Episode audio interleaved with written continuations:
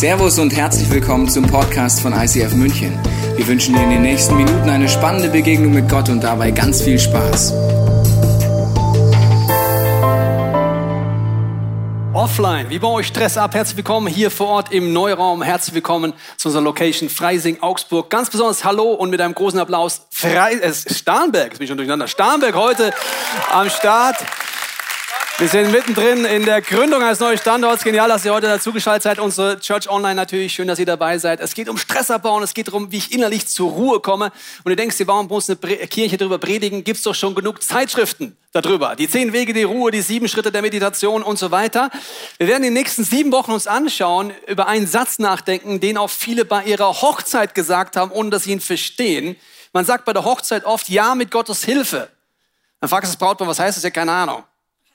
Und wir wollen uns nächstes Mal angucken, zur Ruhe kommen, ja, mit Gottes Hilfe. Warum? Es ist entscheidend, dass ich innerlich zur Ruhe komme, äußerlich zur Ruhe komme und das in einer Zeit, die so herausfordernd ist wie niemals zuvor. Ich werde gleich erklären, warum das so herausfordernd ist. In Hebräer 4, ein Buch in der Bibel, ich lade dich ein, die nächsten Wochen das immer mal wieder zu lesen ist die Überschrift, dass Gott uns verheißt ein Land der Ruhe. Er verheißt uns, dass wir innerlich in die Ruhe kommen, dass dieses Land existiert seit allen Generationen, dass man innerlich dort reinkommen kann. Was dramatisch in diesem Kapitel ist, dass Generationen vor uns und auch unsere heutige Generation es in der Mehrheit nicht geschafft haben, innerlich ins Land der Ruhe zu kommen, obwohl das Angebot Gottes zu jedem Zeitpunkt da war. Ist das nicht crazy?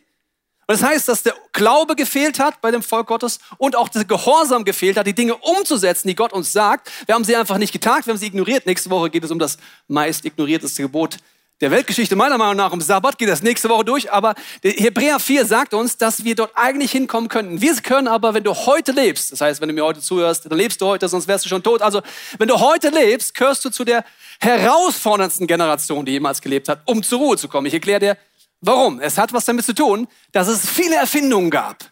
In den 60er Jahren haben Futuristen und Zukunftsforscher gesagt, dass wenn wir in der heutigen Zeit leben werden, werden wir so entspannt sein wie niemals zuvor und so wenig zu tun haben wie niemals zuvor. Denkst du, hä? What's that? Ich erkläre dir, warum sie es damals gedacht haben, weil sie dachten, die Technik wird sich entwickeln. Es werden unfassbare Erfindungen kommen und das alles wird dazu führen, dass wir alle wie Multimillionäre chillen den ganzen Tag, weil all die Dinge, die wir vorher gemacht haben, müssen wir ja nicht mehr machen. Es fängt weit vor 1960 an. Ich fange mal ganz früh an, wie Erfindungen uns verändert haben. Wir fangen mal ja 1370, sehr früh. Wurde die erste Uhr öffentlich aufgestellt an Kölner Dom, die erste Uhr. Bis dahin gab es keine Uhren, sondern es gab eine innere Uhr. Also, ist Zeit zum Schlafen? Ja oder nein? Ist Zeit zum Arbeiten? Ja oder nein? Wie lange habe ich heute gearbeitet? Es gab keine Uhren. Also es gab eine innere Uhr, die hat dir gesagt, ob das Ganze noch gesund ist, was du tust, oder nicht mehr gesund. Ab dann gibt es sowas wie 9 till 5, ja. Willkommen im Beamtenleben. Also sowas gab es dann, Stechuhr. Ne? Also das gab es gar nicht. Es gab einfach nur eine innere Uhr. Dann die nächste Erfindung 1897, wir spulen vor. Der Herr Edison hat die Glühbirne erfunden. Bis dahin gab es einfach Tag, hell, Nacht, dunkel. Was habe ich gemacht, wenn es dunkel war? Geschlafen. Durchschnittlich hat man bis zur Erfindung vom Herr Edison, hat der durchschnittliche Mensch elf Stunden geschlafen. In Worten elf Stunden. Wer hat das gemacht seit seiner Teenagerzeit? Da habe ich es auch geschafft. Also als Teenager, wenn ich gefeiert hatte, lang genug, habe ich zwölf Stunden geschafft zu schlafen. Seitdem nicht mehr. Der durchschnittliche Deutsche, weißt du, wie lange der schläft? Sechs bis sieben Stunden. Ist das gesund? Nein. Aber wir haben Glühbirne. Wir müssen, also wir können immer, wir können immer arbeiten. Ist gar kein Thema. Es sind viele Erfindungen geworden. Ich mache dir zwei Beispiele. Auto, Waschmaschine, alles mögliche. Das sind Erfindungen, wo man 1960 gedacht hat, die werden dafür sorgen, dass wir nichts mehr zu tun haben. Wäsche waschen. Du kannst mal die Uroma fragen, wenn du noch eine hast. Da musste man zum Wach runterlaufen, musste das Ding schruppen, man musste Sachen warm machen. Das hat Stunden gedauert. Nicht Waschmaschine an, programmieren, los. Oder Heizung. Ja, das Thermostat gefällt mir nicht. Ich muss mal zwei Grad hochstellen. Zack, getan. Früher hätte ich einen Baum fällen müssen, hätte ich das Holz klein machen müssen, dann hätte ich heizen müssen, ein bisschen wärmer. Das heißt einfach heizen. Das hätte Stunden gedauert. Deswegen hat man gedacht, wie all diese Erfindungen, die dienen zu was, dass wir wie Multimillionäre chillen den ganzen Tag, weil wir all das nicht mehr tun müssen. Es gibt so viele Erfindungen. Und jetzt haben wir noch gar nicht die große Technik ausgepackt, gell? Jetzt haben wir noch nicht gesagt, dass wir alles Mögliche programmieren können, den Toaster, äh, was auch immer wir alles programmieren können. Wir können Takeaway-Essen mitnehmen, wir müssen es nicht mehr mehr kochen. Es gibt Instant-Essen, toll, einfach Wasser drüber und fertig. Also wir haben so viel Zeit, ist das nicht toll? Ist nicht Wahnsinn? Wir sind im Luxus, wir haben so viel Zeit, wir können chillen von morgens bis abends. Dann kommt das Jahr 2007.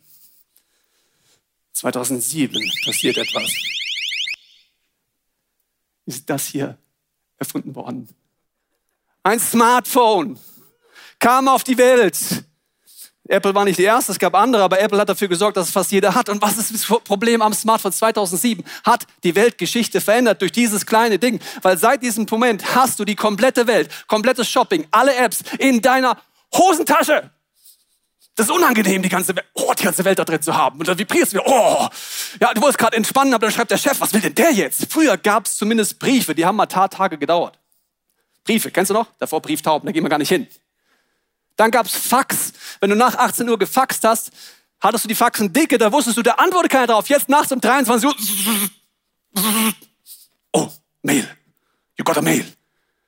Ich bin auf einmal ein Sklave geworden. Die Zeit spricht gar nicht viel mehr, sondern ich mache so viel wie noch nie. In kürzester Zeit arbeite mehr denn je und habe mehr Stressoren als jemals dabei. Da haben wir so viele Erfindungen, die was machen sollten? Uns Zeit geben. Oh. Ich schaue nur kurz mal auf die Apps. Also es hat sich alles verändert. Wir sollten eigentlich entspannt sein, aber die Realität ist, wir sind genau das Gegenteil. Der durchschnittliche iPhone-User oder Smartphone-User, der durchschnittliche, fasst dieses Gerät 2617 Mal pro Tag an. Durchschnitt. Die Millennials, wenn jemand jung ist hier, machen es doppelt so viel. Rechne mal 2617 mal 2.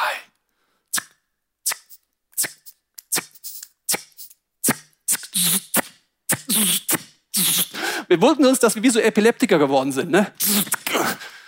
Aber wir sind vollkommen dem ausgeliefert. Wir sollten entspannt sein, Lisa. Aber ich chill jetzt mal hier. Wir sind es ja, nicht, gell? Nach deinen ganzen Nachrichten, die gerade reingestürmt sind. Wir sollten eigentlich entspannt sein, aber das Gegenteil ist passiert. Wir leben in einer Gesellschaft, die gestresster und gereizter ist als jemals zuvor. Wir werden öfters krank, wir ziehen uns mehr zurück, soziale Kontakte sind so wenig wie noch nie. Und falls du auch in der Zeit warst, in der ich war, Corona war da, es gibt den Workload kaum, äh, Workload kaum noch aufzuhalten in deinem Homeoffice, zu Hause bei dir. Und eigentlich können wir uns gar nicht mehr retten vor all den To-Dos und all dem, was auf uns einprasselt. Wir sind gestresst, es hört gar nicht auf, aber die Frage ist, wovon eigentlich?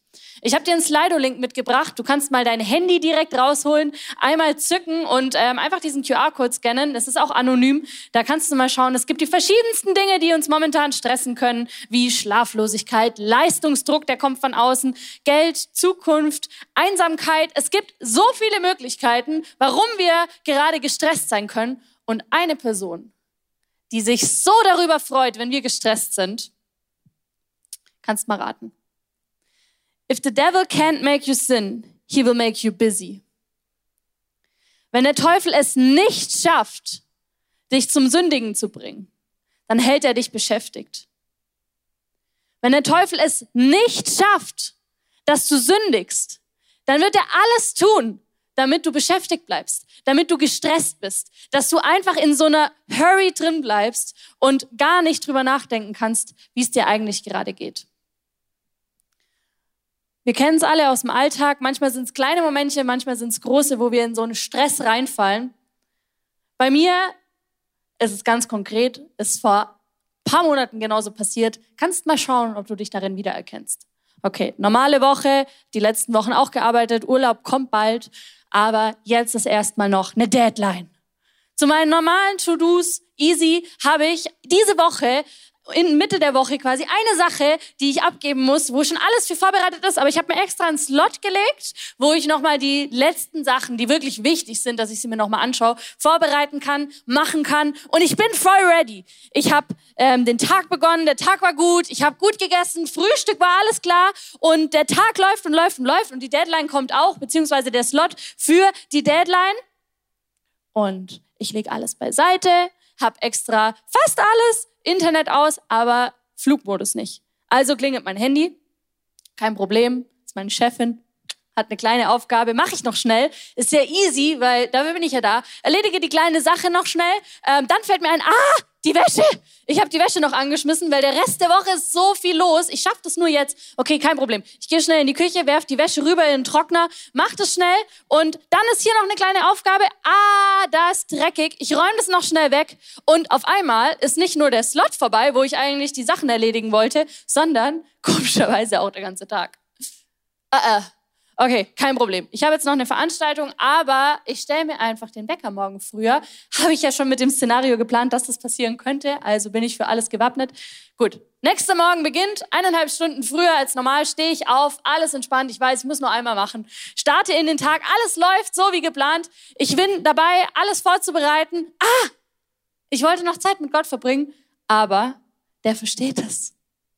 Der versteht das, wenn ich jetzt einfach kurz das beiseite schieb und ich bete einfach nachher kurz, wenn ich es gerade brauche und vielleicht auch heute Abend und morgen früh mache ich es ja sowieso wieder. Wie immer. Also starte ich in den Tag. Ich erledige die To-Dos. Ich bin voll drin, mache sogar noch kurz Sport, bevor wieder der Rücken sich meldet, wenn ich die ganze Zeit im Homeoffice sitze. Und äh, bin voll dabei. Und auf einmal kommt mein Mann nach Hause. Dabei war es doch gerade erst morgens. Ich habe Mittagessen vergessen und er fragt, hey Schatz, was sollen wir heute essen? Und ich flipp aus. Ist es dein Ernst jetzt? Kannst du es nicht mal entscheiden? Ich kann jetzt nicht. Und bin voll gestresst, bin voll genervt. Er sagt, okay, cool, komm, wir gehen mal spazieren. Raus mit dir.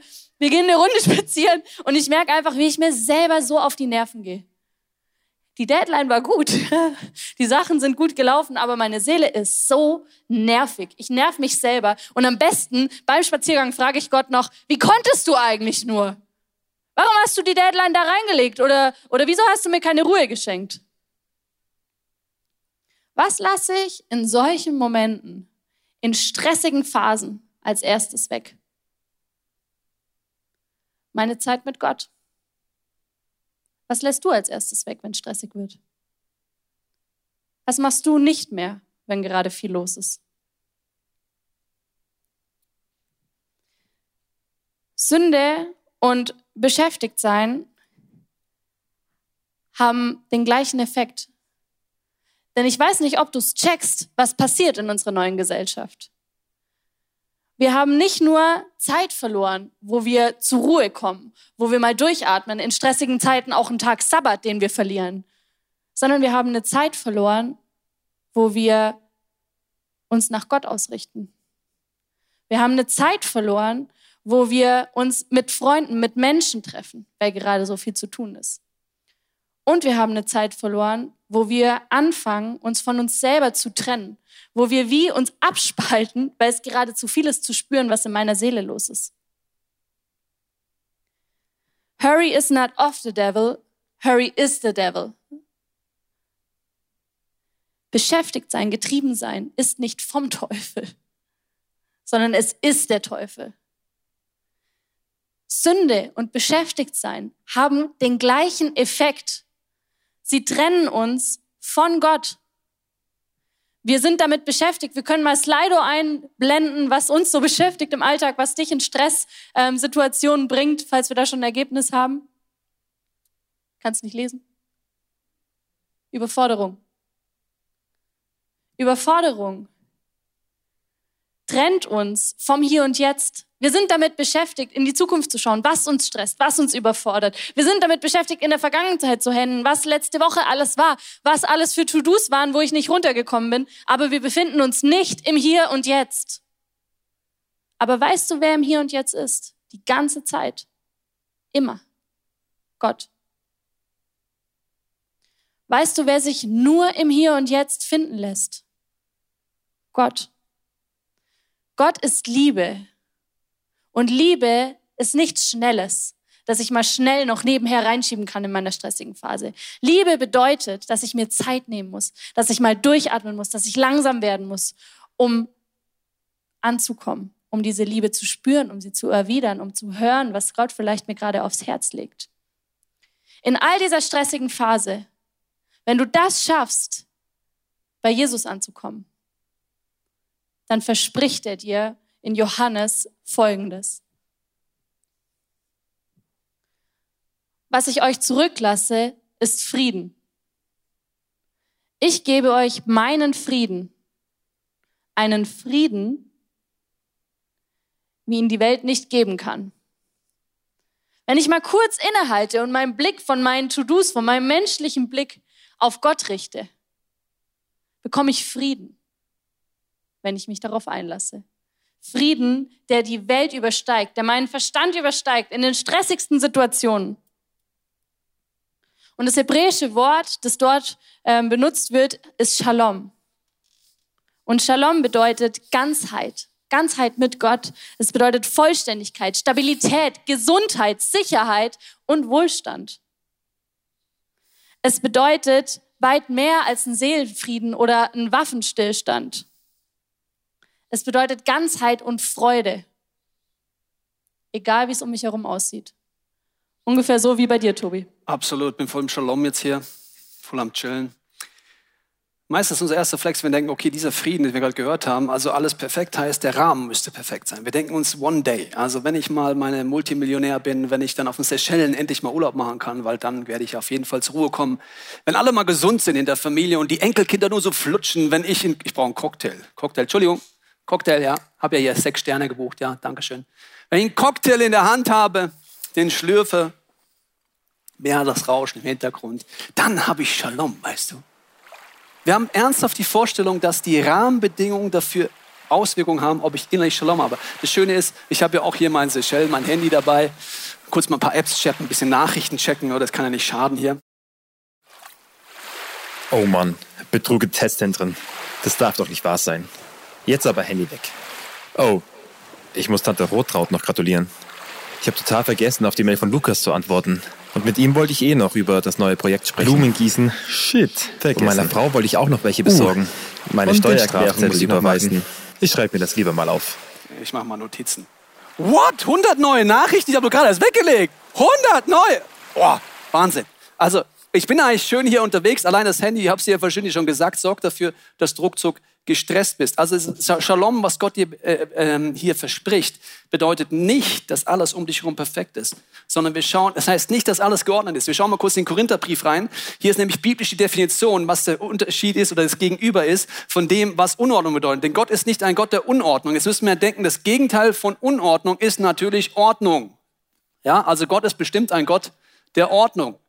Jetzt geht es aber weiter. Ist nicht ein Gott der Unordnung, sondern ein Gott des Friedens. Das Gegenteil von Unordnung ist Frieden. Wir denken erst, wenn alles sortiert ist, alles geordnet ist, alles erledigt ist, dann werde ich innerlichen Frieden haben. Gott sagt, er ist ein Gott des Friedens in deiner Unordnung. Wir schauen nochmal Johannesbrief an. Johannes Evangelium, vorhin die Bibelstelle hatten, die die Lisa angefangen hat zu lesen. Da heißt es über den Frieden, den Gott schenkt. Ich lasse euch den Frieden zurück und so weiter. Und dann geht's aber hier weiter. Lasst euch durch nichts in eurem Glauben erschüttern. Wie erschüttern? Gott gibt mir doch Frieden und lasst euch nichts entmutigen offensichtlich den Frieden, den Gott geben will, ist in Erschütterung, in dem Moment, wo ich entmutigt bin. Und die Frau macht uns ein Beispiel, wo sie Erschütterung erlebt hat letzten Woche und wie man dann innerlich einen Weg gehen kann, wo man zum Frieden kommt. Letzten Montag haben der Tobi und sein Bruder und ich äh, den halben Tag versucht, meine Schwiegermutter zu erreichen. Und äh, haben sie nicht erreicht. Das Handy war aus, zu Hause ist niemand rangegangen und wir haben gedacht, okay, vielleicht ist er irgendwie unterwegs. Und am Nachmittag hatte ich dann doch so ein komisches Gefühl und habe mir gedacht, nee, ich schaue lieber noch mal nach ihr. Äh, bin in ihre Wohnung gefahren, habe die Tür aufgeschlossen, mach die Tür auf und fühle mich wie in so einen Tatort versetzt, weil ich sehe nur, wie ihre Füße da liegen.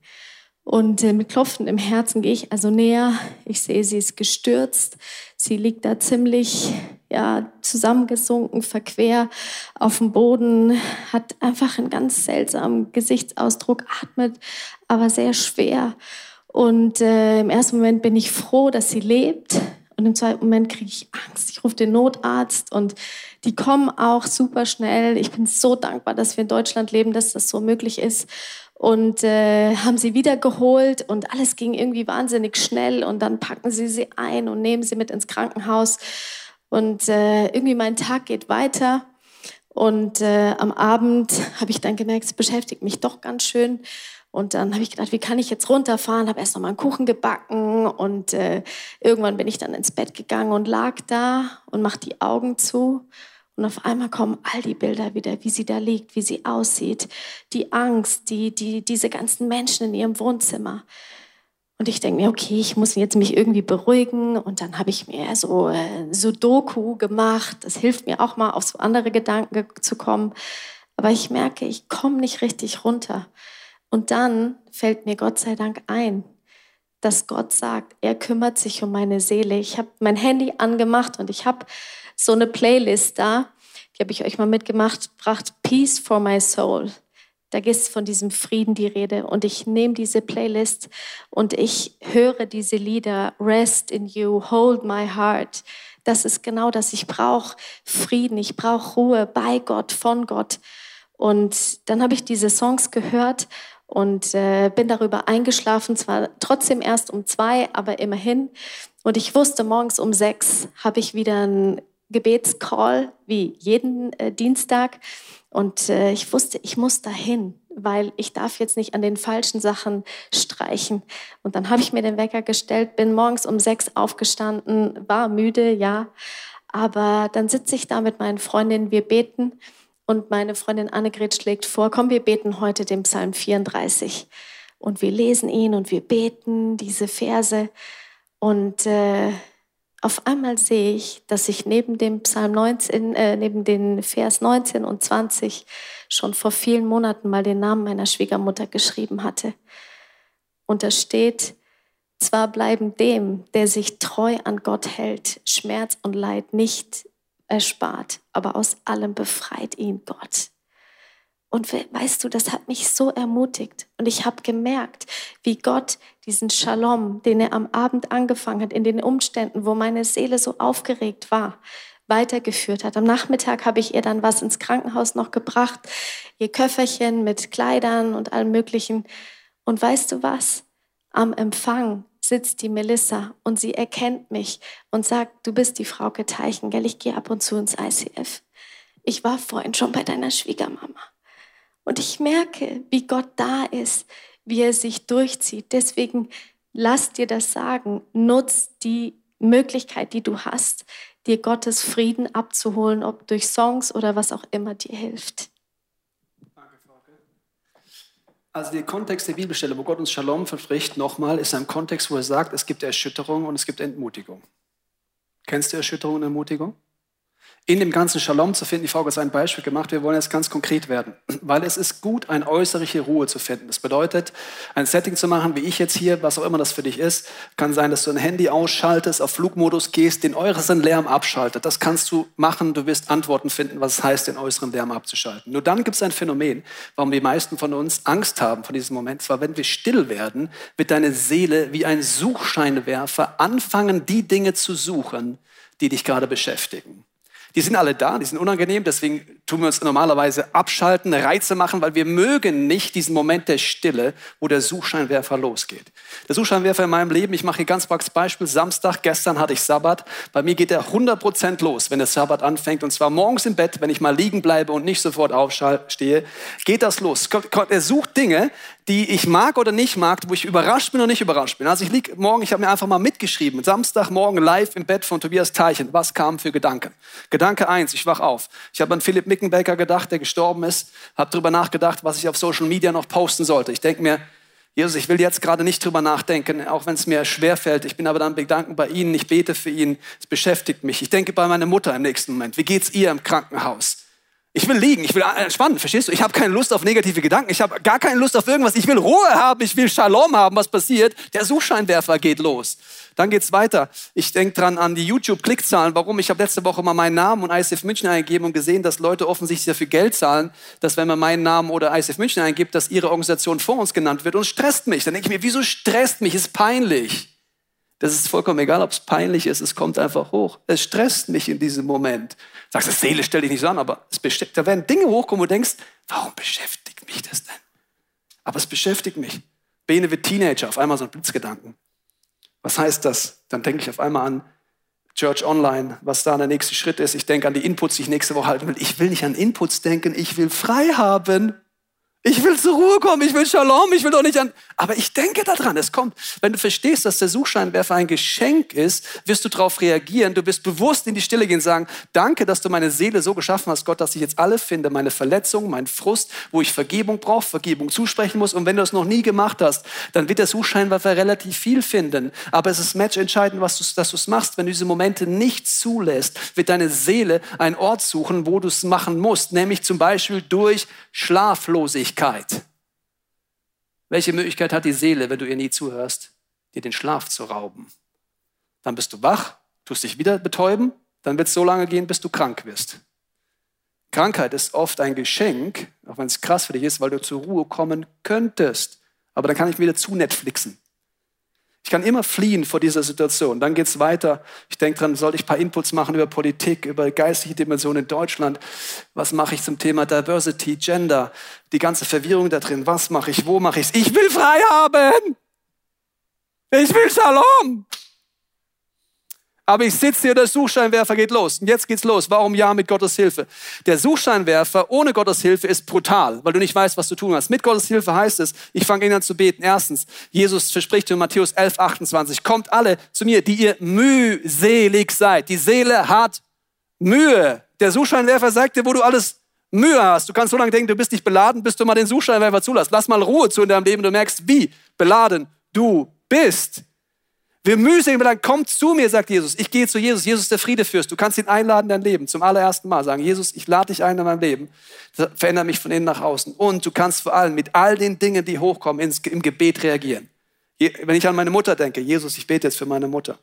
Wenn Schmerz auf mir kommt, bitte ich vielleicht Gott um Vergebung, wo Sünde in meinem Leben ist. Ich brauche das Kreuz, ich brauche Tausch am Kreuz. Ich reagiere auf den Suchscheinwerfer mit Gebet, mit dem ich zu Jesus gehe, Dinge abgebe, ihm Sorgen gebe, all die Dinge, die mich belasten. Ein paar Dinge schreibe ich auch auf, weil ich sie vielleicht erledigen muss morgen oder im Laufe des Tages. Aber das sind so wichtige Punkte, wo deine Seele nur dann zur Ruhe kommt, wenn du den Suchscheinwerfer zulässt. Deswegen meine Bitte, die nächsten sieben Wochen, fang an, stille Momente zuzulassen in deinem Leben. Trau dich, es zu machen. Trau dich, diesen Suchscheinwerfer zulassen. Wenn nicht, wird deine Seele irgendeinen Weg finden und das wird sehr schlecht für dich und deine Familie ausgehen. Das heißt entweder Krankheit, das heißt im schlechtesten Fall sogar Tod, weil deine Seele nicht mehr kann. Und deswegen musste ich lernen, das zuzulassen und zu Jesus zu gehen, zu reagieren, indem ich bete, indem ich es loslasse und dann auch so Sachen mache, wie die Frau gesagt, eine Playlist habe ich auf meinem Smartphone, die heißt Gute Nacht.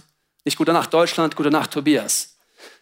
Warum höre ich die? Weil aus Abend und Morgen der nächste Tag wird. Wenn ich zur Ruhe kommen möchte, dann meditiere ich durch. Worship heißt, dass meine Seele anfängt zu singen, die Wahrheiten Gottes. Ich fange es an zu singen und zu beten abends im Bett. Mach das mal die letzte halbe Stunde, bevor du einschläfst. Es wird dein Leben komplett verändern, wenn du diese Momente nimmst. Oder die Bibel, vielleicht nutzt du sie, vielleicht nicht. Das Interessante ist, es gibt eine Bibelstelle, die wir Christen sehr gerne verwenden, die ist in Hebräer 4, Vers 12. Da heißt es, die Bibel ist ein zweischneidiges Schwert. Es schneidet, schneidet, durch Seele und Geist und es hat unfassbare Kraft. Der Kontext von Hebräer 4, Vers 12 ist der Kontext der Ruhe. Weißt du noch? Hebräer 4. Gott möchte dich in die Ruhe führen und er sagt, das Wort Gottes ist matchentscheidend, um zur Ruhe zu kommen. Das heißt, du kannst den Suchscheinwerfer einfach laufen lassen oder wir geben dir noch zwei Tipps, wie du mit der Bibel oder mit Gebet diesen Suchscheinwerfer noch zusätzlich aktivieren kannst. Wie mache ich das? Wir, dir, wir blenden es dir ein. Das ist das geistige Lesen. Du kannst dir abfotografieren, zu Hause auf Pause drücken, dass du es zu Hause nochmal nachmachen kannst, weil ich erkläre dir jetzt gleich, wie ich das mache. Also, wenn ich frei habe oder zur Ruhe kommen will, nehme ich mir die Bibel und nehme einen Psalm. Zum Beispiel Psalm 37, damit habe ich es zuletzt gemacht. Und ich habe das Ziel, wohin zu kommen, ins Land der Ruhe. Also fange ich an, diesen Text langsam zu lesen. Ich wiederhole ihn und sorge dafür, dass dieses Wort Gottes mir hilft, dass meine Seele in die Ruhe kommt. Das heißt, ich habe nicht das Ziel, den Psalm fertig zu lesen. Ich habe nicht den Psalm durchhetzen, sondern ich lese ihn langsam. Wenn ich ein Day Off mache, lese ich manchmal einen Psalm sieben, acht Mal. Langsam. Und jedes Mal löst es etwas in mir aus. Zum Beispiel komme ich an die Stelle, sei ruhig in der Gegenwart des Herrn und warte, bis er eingreift. Dann saß ich gestern in der Sonne, sei ruhig in der Gegenwart des Herrn und warte, bis er eingreift. Jesus, ich bin gerade unruhig wegen Philipp. Ich danke dir, dass du eingreifst.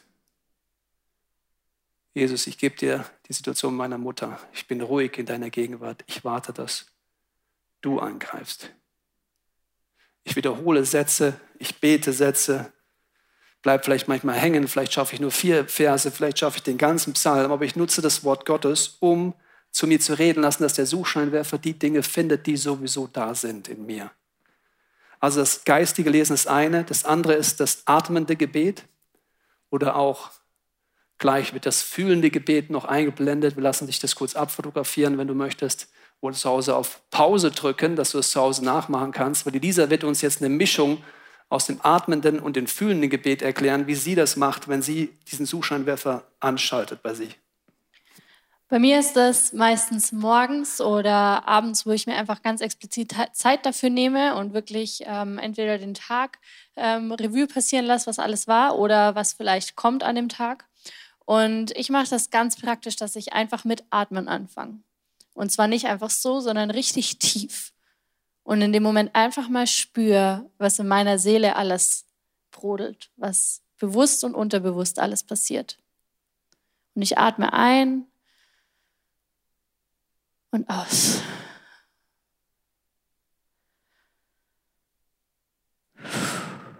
Und ich spüre in dem Moment schon, wie Stress hochkommt. oder manchmal auch Unglauben. Und beim Ausatmen bringe ich das einfach direkt ans Kreuz. Ich sage, Jesus, danke, dass ich das spüren darf. Danke, dass du mir zeigst, dass ich gerade nicht glauben kann, dass du es gut mit mir meinst. Und ich lege das jetzt beim Ausatmen an dein Kreuz. Ich lass los. Ich leg's dir hin. Und in dem Moment passiert oft was vor meinem inneren Auge oder es kommen Gedanken. Und ich sehe, wie Jesus neben mir vor dem Kreuz kniet und sagt, es ist okay. Und er die Hand auf meine Schulter legt und er mich füllt mit neuem Glauben, mit neuer Hoffnung, mit neuem Frieden und meine Atmung wird ruhiger, weil ich merke, dass meine Seele ruhiger wird und zur Ruhe kommt. Und ich sehe einfach, wie Jesus was macht. Oder mir kommen Gedanken und ich, ich gebe sie einfach weiter ab. Manchmal fange ich an, in Sprachen zu beten, weil ich nicht weiß, was Jesus da gerade vorhat, aber ich ruhig werde. Und danach bin ich meistens total entspannt, auch wenn ich weiß, dass um mich herum immer noch Wellen toben aber meine Seele runtergekommen ist. Danke, Lisa. Wir haben für dich extra dieser Serie ein Crew-Programm, wo du vieles selber ausprobieren kannst und ich bitte dich auch, dass du ausprobierst. Wir haben das jetzt ganz kurz gezeigt, was wir im Alltag machen, um zur Ruhe zu kommen, dass deine Seele zur Ruhe kommt. Deine Seele ist ein großes Geschenk, deine Gefühle, alles, was da in dir tobt. Weißt du noch, if the devil can make you sin, wie war das? Genau. Also das Getriebensein sorgt dafür, dass du nicht zur Ruhe kommst und dass die Sünde und alles in deinem Leben, was zerstörerisch ist, nicht zum Kreuz kommt. Deswegen wird der Teufel alles dafür tun, dich zu treiben, durch Medien, durch Smartphones, durch Probleme, durch Sorgen, damit du nicht in die Ruhe kommst. In der Ruhe ist der Ort, wo Gott dir begegnen möchte. Kommt alle zu mir, die ihr mühselig und beladen seid. Unsere Seele hat, wir alle haben eine Seele, die Mühe hat. Ich möchte jetzt beten mit dir, dass wir, wenn den nächsten gesungenen Gebeten in allen Locations und auch in der Church Online heute Gott neu begegnen. Wenn du magst, bete mit mir mit. Vater, ich danke dir, dass du heute uns ganz frisch begegnest. Ich bete für jeden, der noch nicht die Entscheidung getroffen hat. Du kannst während den nächsten Songs einfach Jesus als diesen Friedefürst einladen in dein Leben und sagen, Jesus, hier ist mein Leben. Komm rein, verändere mich von innen nach außen. Ich danke dir während den nächsten gesungenen Gebeten, dass du uns begegnen möchtest, dass du uns die Angst nimmst vor der Stille. Du wartest in der Stille auf uns. Wir danken dir, dass du unsere Seele so erfunden hast, dass sie wie ein Suchscheinwerfer ist.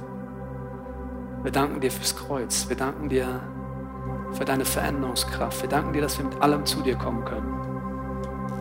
Ich danke dir für diese Serie. Ich danke dir, dass du redest, dass wir auch experimentieren dürfen und dich erleben dürfen.